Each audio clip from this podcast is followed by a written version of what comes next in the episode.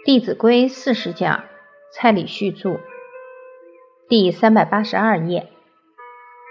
因为失教了，再加上外面的污染程度越来越严重，所以内无基础，外边力量又很大，内外夹攻，必然是兵败如山倒。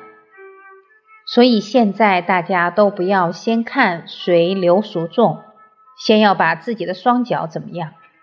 马步要扎稳，先保证自己不会随波逐流。等你双脚都站稳了，双手就可以拉别人，可以扶别人。把我们的能力慢慢都增强之后，就能够把影响力从修身往齐家、治国、平天下去发展。我们要有信心。只要是真正把圣贤学问扎根扎好的人，绝对不会随波逐流，绝对可以从一个人转一个家，进而转一个团体、一个社会。我们要有这个信心。所以，当我们教到流俗众，仁者稀，我们会跟小朋友说，在现在这个社会，你不丢垃圾，但是别人有可能会丢垃圾。所以从小就要让孩子有学为人师、行为示范的态度，而且要告诉他们，五加二绝对不能等于零。什么叫五加二等于零？这是一道很普遍的数学题目，你们有没有做对？五加二等于零，有时候还会小于零，就是在学校上课上五天。礼拜六、礼拜天回去又看电视，看到半夜，隔天又睡到中午，那两天一抹有没有进步？能够不进不退，还有点欣慰。大部分怎么样？退了，小于零。我们跟小朋友讲，小朋友听了之后都怎么样？哈哈笑，笑完之后就告诉他们，我们绝对不会像这样。我们回去要做其他小朋友的榜样，而且还要做父母的榜样，所以这些孩子也很争气。回去照常六点半起床，七点开始朗诵《弟子规》。有一次，一个妈妈刚好怕孩子睡不够，没叫他。当他走出房间的门，看客厅的表已经超过八点，突然放声大哭起来。所以，孩子的态度、习惯成自然，而他的哭不只是因为没有读《弟子规》，还有一个更重要的因素是什么？他没有听老师的话，因为他们对老师怎么样？非常的尊敬。所以，流俗众，仁者稀。我们了解到这个实际状况，也要常常砥砺自己，提升自己。果仁者，人多畏，言不讳，色不昧。果然是仁者，一般的人见到他都会有敬畏之心。所以在《论语》当子望之俨然，远远看到老师非常有威仪，让人家望了就会升起恭敬之心。及之也温。真正靠近老师，跟老师讨研学问，会觉得老师的感觉很亲切。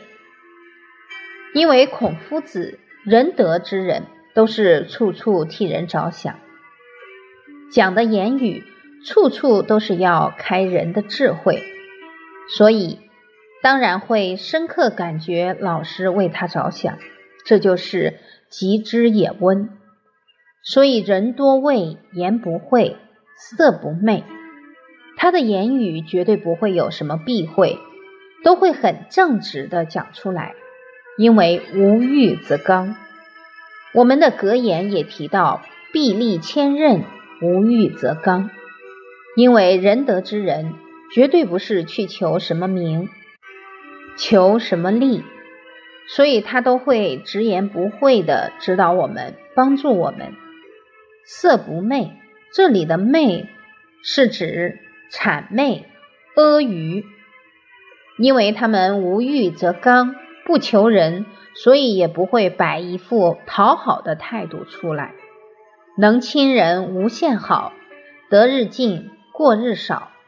这个亲人，我们也要了解，是不是一两个月来亲一次？要多久？时时刻刻？请问一下，如何时时刻刻？你不能在走路的时候还拿着《弟子规》《圣人训》，怎么样达到时时刻刻依教奉行？然后放在心上。整本经典熟读之后，就能放在心上。还有传统文化，把它浓缩起来，可以有一个心法，只有三个字，我们就可以很好的时时提起来关照有没有在圣教之中。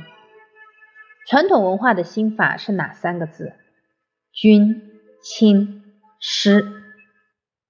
天地之间。最尊贵的就是天地君亲师。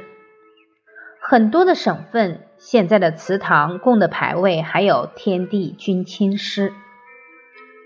君亲师最重要的就是要把天地之德落实在立身，落实在齐家，落实在贡献社会上。所以中国人对于君亲师特别的恭敬。而这个君亲师，除了身份之外，还有它本质的意义。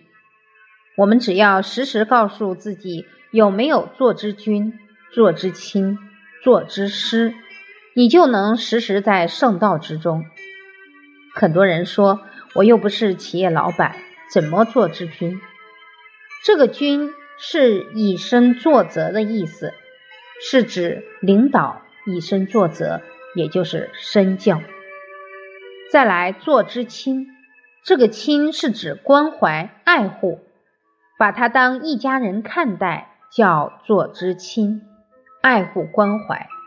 再来作之师，师是代表教导，代表因材施教，这是言教的部分，也是要抓住很多的机会教育点。而君亲师一定可以解决所有。人与人之间的问题。